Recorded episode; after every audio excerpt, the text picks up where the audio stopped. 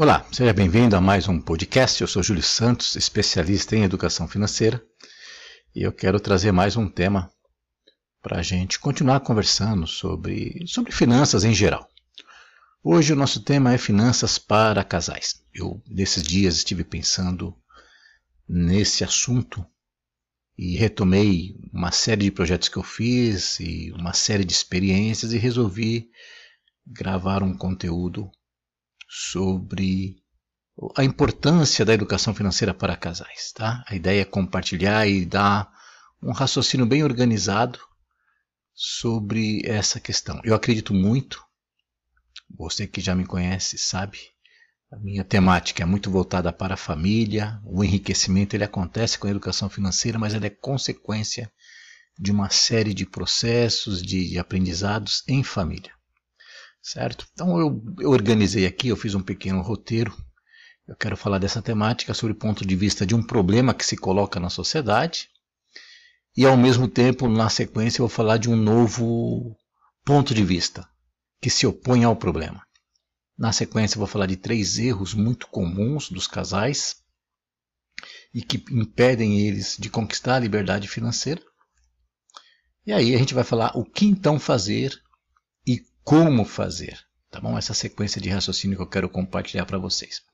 Então vamos partir do problema. Não sei na, na sua situação, é, se você é casado, é solteiro, qual é a sua idade, mas eu peguei aqui uma estatística do IBGE que diz que 57% dos brasileiros vivem em uma união conjugal, seja formal ou não. 57%. Então vamos pegar aí pelo menos mais 18% de pessoas que estão num relacionamento firme e pretende se casar, se unir. Isso daria pelo menos 75% da população em um relacionamento. Tá? É 3 quartos da população. E nós ouvimos muitas frases, você é, deve ter ouvido, pessoas reclamando né, da questão financeira no, no casamento. Eu recebo muito contato aqui, eu já vi frases do tipo: o meu casamento está por um fio devido aos problemas financeiros. Ou então, a nossa situação financeira está comprometendo o nosso relacionamento. Hoje eu estou fora de casa devido aos problemas financeiros. Essa, essa frase eu ouvi, na verdade, de um rapaz, ele veio ao escritório fazer uma consultoria financeira eu percebi que ele veio muito a contragosto com a esposa. Quem pagou a consultoria foi uma amiga, quem indicou, na verdade. É, mas eles já chegaram no escritório brigando, quase se estapeando. E ele falou: oh, Eu estou fora de casa. Ela falou que estava com depressão, aquela questão caótica. E eu, isso, esse tipo de fato eu vivencio diariamente. Bom, é, a, a realidade é que realmente ainda, pleno século XXI, com tanta coisa falando aí sobre educação financeira, o dinheiro ainda é um tabu para muitas pessoas. E se o casal é composto por pessoas, provavelmente é, é muito fácil ter problemas no relacionamento. Porque ou um ou outro tem os seus paradigmas, os seus modelos já pré-formatados. E há pessoas que dizem que dinheiro é um assunto proibido. Não, casamento é uma questão de amor, de relacionamento e aquelas questões. Muitas vezes dinheiro é um, é um tema evitado, que é um problema. Só o fato de evitar já se torna um problema. Omitido. Quantas e quantas consultorias eu já fiz por alguém que chega até nós. E aí você descobre que existe muita omissão sobre questões financeiras. E aí muitos desentendimentos. Então, é, é realmente é, um, é uma situação delicada é, para as famílias. Eu dei uma olhada em algumas pesquisas, tem pesquisas que diz que 46% dos casais brigam por questões financeiras, isso casais brasileiros. Eu vi uma outra matéria que fala o seguinte: divórcio, crise financeira faz aumentar os casos de separação. É, e eu tenho falado com muitos outros especialistas de outras áreas, por exemplo, advogados, pastores, psicólogos, e eles confirmam, né, os casais vivem batendo a cabeça quando a questão é finanças. Portanto, existe uma relação direta entre os desgastes conjugais, e aqui eu estou falando desgaste porque eu não estou falando necessariamente de divórcio, de separação, é desgaste. O casal ele continua a vida toda junto, mas dinheiro é uma pedra no sapato. é um incômodo. Isso não é saudável. E isso acontece porque as opiniões sobre dinheiro são divergentes, são realmente diferentes. E a visão que se tem, existe uma relação direta. Logo, dá para você deduzir que é importante é, parar para pensar sobre este assunto. Então, eu queria, primeiro exercício, sugiro que você pegue uma caneta, anote aí, e que você leve. Quero aqui, mais do que ser um podcast, que seja uma reflexão mais profunda. Quero te fazer algumas perguntas. Pergunta número 1. Um, qual o papel do dinheiro no seu relacionamento? Ou se você vai se casar no futuro, está num relacionamento ainda noivo, namorado. Qual vai ser o papel do dinheiro no seu relacionamento? Qual que é agora? Porque se você começar antes de casar, já fica bem melhor. De 0 a 10, qual nota você dá para a saúde financeira do casal, sua e do seu cônjuge, dos dois juntos?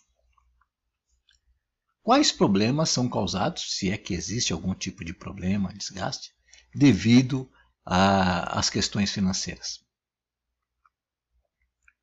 O que você tem feito para superar as dificuldades causadas por questões financeiras? Ok? Então, até as três primeiras perguntas falaram de um panorama geral. Agora, o que, que você tem feito especificamente?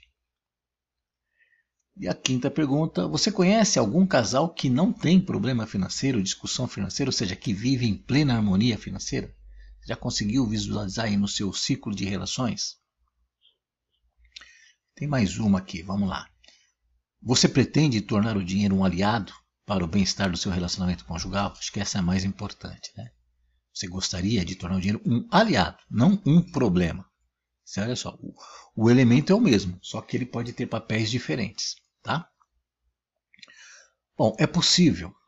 Inclusive, existe um ponto de vista totalmente diferente, onde o dinheiro não é um problema para os casais. Pelo contrário, ele é a solução. Ele favorece o relacionamento, fortalece e enriquece casais.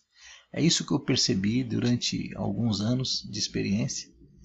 Eu lembro que quando eu, a primeira palestra de educação financeira para casais que eu ia falar, que foi a palestra Harmonia Financeira, eu criei o conteúdo e eu comecei a analisar alguns casais que eu já tinha atendido, ou pessoas individualmente que contavam os problemas dos seus casamentos. E aí eu comecei a rascunhar os problemas que eles faziam, tinham, né? E as coisas certas que eles faziam. E eu notei que havia um padrão. Né? Os casais que tinham problemas financeiros obedecem um padrão, cometem os mesmos erros praticamente. E os casais que têm sucesso financeiro comete os mesmos acertos. Então, é, e é, tem toda a lógica, tem todo sentido. Então não é uma questão de sorte, um é mais inteligente, outro é menos inteligente, um ganha A, outro ganha C, outro tem diploma, outro não tem diploma, não tem nada a ver com isso. Existem padrões. E aí, pesquisando, eu, quando eu fiz essa palestra, eu criei a harmonia financeira, fui pesquisar sobre nomes, daí descobri uma pesquisa americana, um estudo americano, que se chama exatamente Harmonia Financeira para Casais, e aí eu comecei a olhar esse documento e ele falava algumas coisas que eu já tinha constatado aqui no Brasil. Então esse problema ele é universal. Depois eu tive acesso a outras perguntas e o que, que acontece? Na verdade, é fato comprovado que é, os casais que valorizam a reflexão sobre o dinheiro, colocam na mesa essa reflexão, eles são muito saudáveis. Tanto é que em uma das dos estudos que eu vi, tem uma frase que eu destaquei que fala o seguinte: Americanos casados vivem mais, são mais saudáveis, ganham mais dinheiro, são mais felizes, têm filhos mais felizes e que têm melhor desempenho na escola. Olha só, né? Talvez você fale, não, mas isso é coisa de americano. Não, essa máxima vale para todos, para todo mundo. Um casamento onde há saúde financeira, que é fruto da reflexão, é claro que ele tende a ter tudo isso a mais. Veja bem, eu não estou dizendo que não ser casado não vai te trazer prosperidade, não vai te trazer bem-estar, não vai te trazer felicidade. Não distorça as palavras. Tudo bem? Não é nada disso. A gente não quer discutir o que é melhor ou, ou não melhor. Não é, é isso a questão. Mas é, é comprovado e, e, esse estudo demonstra isso. Bom, é, o que, que nós podemos deduzir? Então, saúde financeira é um elemento para o casamento saudável. Não dá, ah, o casamento é super feliz, o casal está muito bem, só que eles só, estão endividados.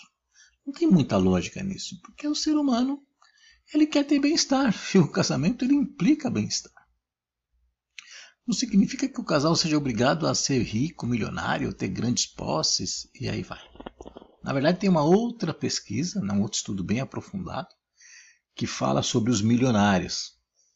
E é interessante quando eu fui vendo essa pesquisa, que ela fala que os milionários que constroem riqueza. Então, esse estudo não é milionário artista de cinema, jogador de futebol, nada disso. São pessoas normais, trabalhadoras que construíram riqueza. E a primeira informação que esse, essa pesquisa fala é o seguinte: a maioria dos milionários que construíram riqueza com base no seu trabalho, eles são casados. Ponto. É, não bastasse isso, eles falam, são casados uma única vez. Olha só. Significa que realmente é, o casamento, onde existe harmonia financeira, ele é muito sólido que ele não se desfaz. Certo? Se foi casado uma única vez, é porque ele não se desfez, eu não fiquei né, mudando para lá e para cá. Tá? Agora, uma coisa importante é que esse estudo, e é óbvio, está né, tá dizendo o seguinte: ser milionário casado uma, uma única vez, é, e dentro desse contexto a saúde financeira fazer parte, diz que não é uma mera coincidência. Né? Então, realmente as coisas se interligam. Ah, não, aquele casal deu sorte, construiu riqueza. Não, não, não é questão de sorte. Está tudo interligado. Né? E a saúde financeira ela tem um, é uma pedra é, nessa montagem aí, é um alicerce nesse processo. Tá bom? Significa o quê? Quando o casal valoriza a reflexão sobre finanças, as coisas tendem a melhorar. E aí, para você se tornar milionário é consequência. O que nós vemos, na verdade, hoje as pessoas buscam ficar milionário e não fazem a lição de casa. É como um time querer fazer, é, ser campeão e entra em campo no domingo sem, sem treinar de segunda a sexta. Não, não vai ser campeão. É, as pessoas têm uma visão errada mesmo porque a gente vai falar mais adiante aqui sobre algumas ilusões que se colocam. Esse estudo também fala o seguinte, que não bastasse a educação financeira ser valorizada, é, ele diz o seguinte, que ambos têm uma participação ativa na construção da riqueza. Então não é um só que, que constrói riqueza, não. Os dois colaboram. Não necessariamente os dois trabalham, pode ser o homem ou a mulher. Eu já atendi, por exemplo, casais onde a esposa trabalha e o marido fica olhando o filho em casa. Olha que louco, e em plena harmonia. Plena, né? É muito interessante isso. Mas o que é importante, ambos estão em sintonia, em concordância. Uma frase que eu destaquei dessa segunda pesquisa fala o seguinte: Ninguém pode se tornar rico em uma geração se for casado com uma pessoa perdulária.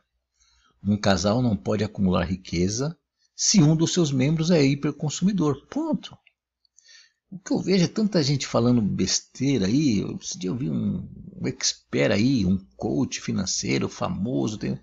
Falei, não, quanto você quer ganhar? Coloca no papel. Você quer ganhar 30 pau por mês? Você vai ganhar, porque você merece luxo tal. E a maneira como ele coloca é, é uma perspectiva de consumo. Né? E as pessoas acreditam. Bom, a frase que aqui eu destaquei, ela continua o seguinte: ó, isso é especialmente verdade quando um deles ou ambos estão tentando construir uma empresa de sucesso. Poucas pessoas conseguem manter hábitos de consumo extravagantes e ao mesmo tempo construir riqueza. Olha só, eu vou repetir esse, o término desse trecho. Poucas pessoas conseguem manter hábitos de consumo extravagantes e ao mesmo tempo construir riqueza. Então ele não excluiu, não falou 100%. Poucas pessoas que são situações muito peculiares. Certo? Então, o meu trabalho, e volto a dizer, se você me conhece, a gente, a gente tem uma seriedade muito grande com a educação financeira. Esse assunto, ele merece respeito. E as pessoas que nos ouvem são pessoas das mais diversas é, formações. Então, eu não posso falar qualquer coisa aqui. Então, é, é um assunto sério, mas e, e tem que é, receber a devida é, atenção e a gente vai conversar, que eu quero trazer para você é que muitas vezes o casal erra porque ele está perdido, ele está chegando em lugares totalmente errôneos. Tá bom? Bom, em relação a essa questão é, que eu falei desse novo ponto de vista é o seguinte: o dinheiro, na verdade, não é um problema. Ele é um instrumento muito importante para o sucesso do relacionamento. E ele colabora muito para o sucesso do relacionamento. Volto a dizer: o dinheiro não é a solução para todos os problemas. O dinheiro não salva casamentos, às vezes ele destrói casamentos. Uma coisa muito importante: às vezes os desgastes de um casal é porque eles têm muito dinheiro e aí gera uma série de problemas também. Eu já vi. Eu já vi pessoas dizendo, por exemplo, que se divorciaram porque o seu cônjuge era um avarento, era um muquirana. Tá? É, então é um conjunto de ações. Mas o dinheiro ele pode ser um elemento muito poderoso para salvar casamentos, famílias e, e fortalecer uma sociedade. Ok, então eu quero falar para você de três erros, né, vamos dizer erros universais, que os casais cometem que os impedem de conquistar a liberdade financeira. Eu vou entrar aqui em questão técnica. Né? Não é preciso entrar. Primeiro vamos trabalhar de uma maneira bem universal. Se você eliminar esses três erros, você certamente vai mudar e vai melhorar significativamente não só a sua vida pessoal, porque antes de fazer parte de um casal, você é um indivíduo. E é muito importante você, homem e mulher, que tenha essa saúde financeira. Tá bom? Quais são esses três erros? Erro número um: não assumir responsabilidades. As pessoas não querem assumir responsabilidade. Nós temos uma, uma sociedade onde é muito fácil jogar no colo do outro a responsabilidade. Ora, para tudo que você quer conquistar na vida, requer uma proatividade. E a proatividade é fruto de responsabilidade. É, então, eu quero passar no vestibular. Qual que é a proatividade? Você tem que acordar cedo, tem que estudar pra caramba, tem que abrir mão do passeio, do, do esporte, do, de sair com os amigos. Tem pessoas que deixam de namorar para passar no vestibular. Isso é responsabilidade unida de proatividade. É, você quer passar num concurso, você vai estudar, você vai se dedicar, você vai investir dinheiro, você vai abrir mão de algumas coisas. É, você quer casar com uma pessoa, né? você vai mudar o comportamento, vai mudar a postura, vai, vai sabe, fazer por merecer. Tudo na vida. E chega depois que se casa, a questão de dinheiro não. Isso não é problema, isso é coisa do além. Tá? Então essa questão de jogar a responsabilidade para o outro é um grande erro. E ela tem, primeiro, é a questão do vitimismo.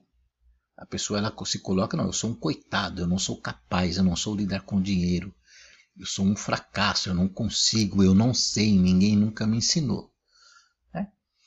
Então isso é uma forma de vitimismo. Às vezes é um vitimismo inocente, que ela está autoestima tão baixa e, e sem capacidade de raciocínio, mas às vezes esse vitimismo, na verdade, é uma manipulação. Eu, com muita experiência no mercado, a gente vai percebendo quando é uma coisa ou outra. Não bastasse esse vitimismo, existia aquela questão de você jogar a responsabilidade para fatores externos. Não, o problema é da inflação, é o desemprego, é a falta de reconhecimento da empresa, é azar, é olho gordo, é inveja, é o meu casamento anterior. Interessante, deixa eu contar minha história aqui. Interessante que uma vez a moça falou assim: é, Não, eu estou com problema financeiro porque eu me divorciei e ele se divorciou, então nós estamos com problema financeiro. Aí eu ouço pessoas falando assim, não, eu estou com problema financeiro porque eu sou solteiro, então não tenho responsabilidade, então estou com problema financeiro. Outros falam, não, é, eu estou com problema financeiro porque eu sou casado. Então, então você não pode se divorciar, você não pode casar de novo, você não pode ficar solteiro, porque você é sempre colocar, sempre tem um culpado. Ninguém nunca fala assim, não, eu fui o responsável. Muitas vezes pode ser que a, o desfazimento, vamos dizer assim, de um casamento, pode ser que eu tenha sido responsável. Eu mesmo, né, eu como um analfabeto financeiro e educação financeira, ela impactou muito a minha vida. Agora, eu era analfabeto financeiro e isso prejudicou muito o meu relacionamento. Por isso que eu tive depressão, eu tive divórcio na minha vida lá atrás. Se eu tivesse a competência de educação financeira, muito provavelmente é, eu não teria me divorciado. Porque isso é, é fato. Por quê? Gera desequilíbrio. O problema financeiro gera desequilíbrio. Eu me esforçava muito, eu me empenhava eu não queria. Só que eu estava fazendo errado, estava literalmente dando burro em ponta de faca. Eu, a ideia não era nem falar isso aqui, mas isso já aconteceu comigo também. Bom, então o primeiro erro é fugir da responsabilidade. E, e, e quantos por cento é responsabilidade de cada membro do casal? 100% de cada um, não é 50%, é 100% de cada um. Tem que ter essa consciência. Certo? Vamos para o segundo erro. O segundo erro é buscar soluções simples e fáceis. As pessoas querem isso. Elas não estão paradas. Estão o tempo todo buscando solução. Só que elas querem o mais fácil, né? Sabe aquele investimento milagroso, querem uma grande oportunidade de negócio, vão para o misticismo, vão para a religiosidade. Eu me lembro de uma, um casal que eu atendi e essa questão de grandes oportunidades. Não, a gente vai ganhar dinheiro, a gente vai resolver o problema, a gente vai ser empreendedor. E eles foram até mim e disseram o seguinte: resolvemos montar um negócio, um restaurante, alguma coisa de alimentação. E ela estava numa empresa há uns 15 anos, 20 anos. Ela foi com o patrão, falou: patrão, me manda, me manda embora, paga meus direitos, porque eu vou montar um negócio com meu marido. É, o senhor né, de idade, que já conhecia ela há quase 20 anos como funcionária, devia ter um carinho muito grande, falou, não moça, não faça isso, é, não é tão simples assim, tal, fique aqui no seu trabalho. Não, porque eu quero, porque eu quero, porque eu quero, vamos fazer, vamos fazer, vamos fazer. Surgiu um, ah, surgiu um sócio que fez uma proposta de dar as oportunidades. Bom, insistiu, insistiu e pegou lá uns 80 mil reais e montou o negócio. Aí falou que depois de seis meses, lá estava ela, sem o negócio e devendo mais 80 mil reais. Precipitação, porque não, não é simples, filho. O sucesso financeiro não, não é como se fala por aí. E o que se fala nas religiões, no misticismo, não é assim. Você, ok, a fé é importante. Mas você tem que trabalhar, você tem que acordar cedo. E ralar pra caramba conquistar, conquistar uma vida financeira saudável. É o que fala sobre esse estudo sobre os milionários. Tá bom? Então é a chamada lei do mínimo esforço, que é um problema não do casal, né? é um problema das pessoas em si, em geral, sendo um casal ou solteiro. Mas tem que olhar, peraí, vamos nos esforçar. É, não bastasse né, essa lei do mínimo esforço, o que, que nós vemos? Existe um monte de oportunistas de plantão, os manipuladores, que querem, estão ávidos para enganar pessoas. Então, de um lado, você está com vontade de melhorar, do outro lado existem os charlatões de plantão, e aí é, a coisa fica muito quase fácil. Né? Então o resultado que eu vejo aqui é um caminho obscuro e incerto do sucesso financeiro. Às vezes é um sucesso temporário, um sucesso que não é consistente, um sucesso que dá muito trabalho e depois não tem volta, uma série de questões. E aí gera frustração. Então, os sonhos não são realizados, muito tempo perdido, autoestima. É, é para se pensar o que fazer. E o terceiro erro? O terceiro erro qual que é? É um profundo desconhecimento de educação financeira. E não é desconhecimento, é um profundo desconhecimento. Esses dias eu estava assistindo o Jornal da Globo e a própria Renata Lopretti do Jornal da Globo ela comentando que os especialistas do Banco Central estavam dizendo que a educação financeira do brasileiro ela é pior que a educação formal. Eu estava comentando que é, a educação ela já é ruim. Né?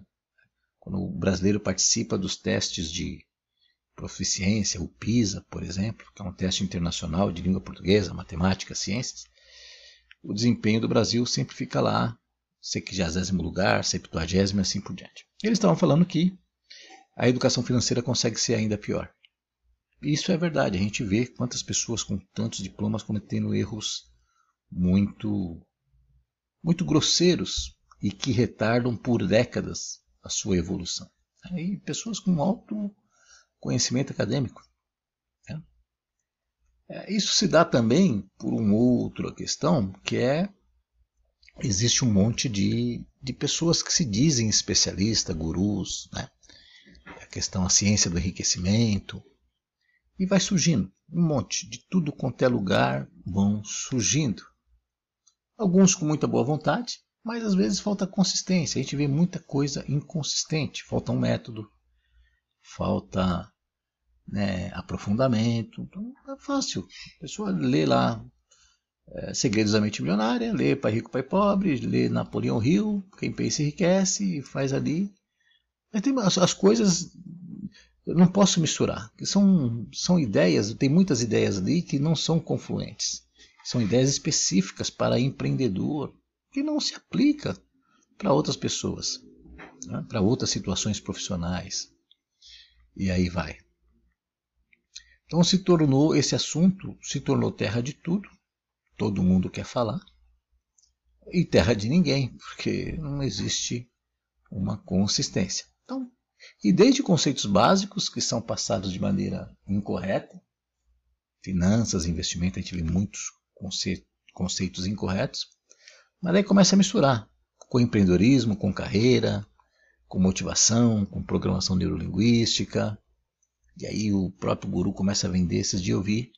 A pessoa se diz né, um especialista em finanças, tem lá mais de 4 milhões de seguidores, e ele está vendendo um produto que leva a pessoa a endividamento. Então, então ele se virou, na verdade, se tornou um garoto propaganda de produtos financeiros e no fundo ali a questão do tudo pela audiência, muita exaltação pessoal.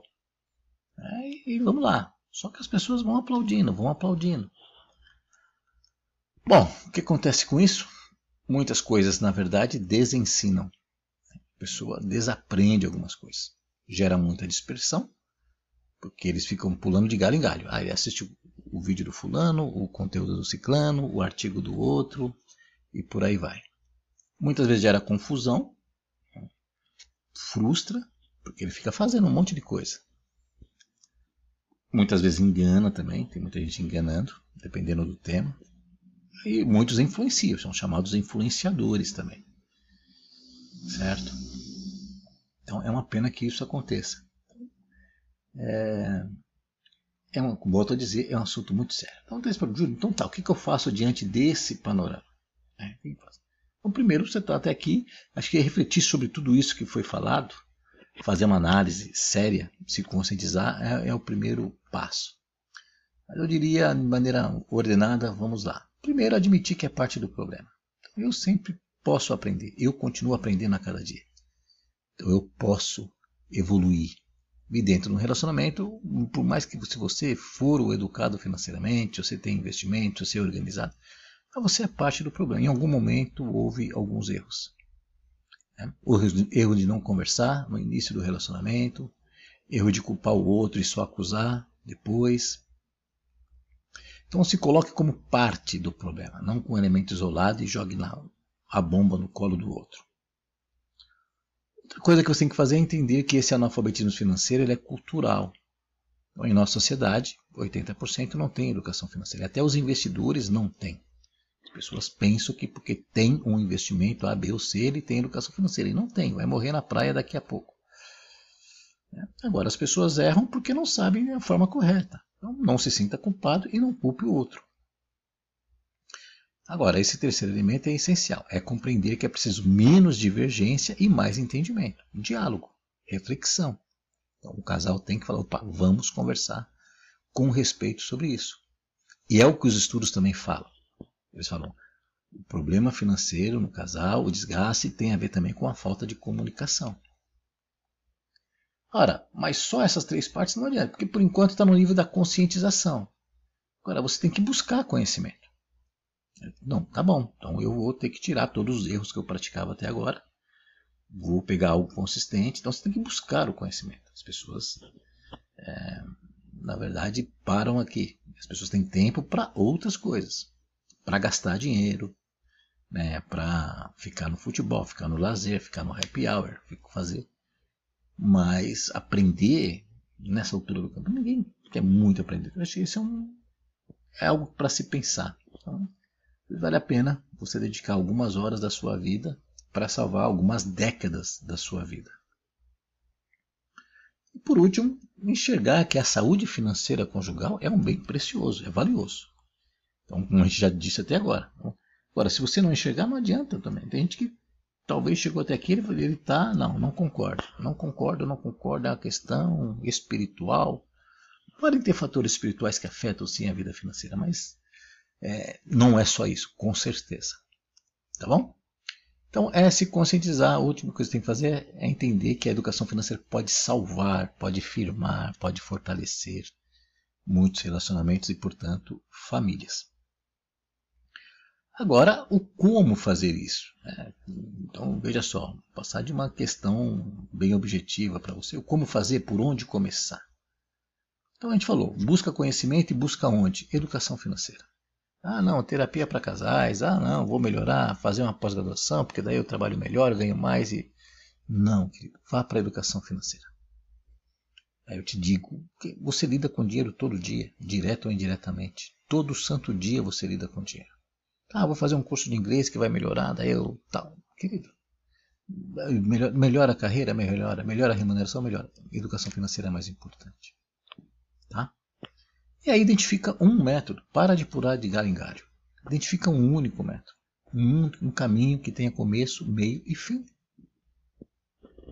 Então tem uma infinidade. Se você entrar, se você buscar blog, finanças, assim, tem um monte. Mas mesmo os grandes gurus, eles têm coisas que tem que ser refletidas. Será que se adequa para Essa questão é, adequa-se para você? Coisa que não é. Vamos dar um exemplo. Ninguém é obrigado a ser empreendedor. Você pode, eu conheço tantas pessoas que são bem-sucedidas e construíram riqueza sendo funcionário público. Então, a pessoa, se todo mundo fosse empreendedor, hoje tem essa cultura que você tem que ser empreendedor. Não é verdade. Então, identifique esse método. E é claro, você tem que começar a, a praticar, né, a aprender, a discutir e assim por diante. Então, essa é a reflexão que eu quero trazer para você. Eu tenho um projeto específico para casais, é uma mentoria para casais, muito desenvolvida, muito elaborada, composta de três partes muito profundas. E cada parte tem um impacto muito grande no relacionamento do casal, e na, na saúde financeira e na construção da riqueza. Se você tiver interesse, você entre em contato com a gente. Tá? Não vou entrar nesse detalhe, a ideia não é vender nenhum produto aqui, mas eu te sugiro que você compartilhe esse conteúdo, reflita sobre isso, faça o seu comentário. Assine aqui nosso podcast e os demais canais que nós temos. Estamos nas redes sociais, porque eu tenho eu, a ideia aqui, eu estou organizando uma sequência de conteúdos e que eu quero compartilhar. Cada vez mais vou intensificar meu trabalho mais para conteúdos para o público final. A gente passei um bom tempo desenvolvendo as nossas capacitações para consultor financeiro pessoal, familiar, consultor financeiro empresarial.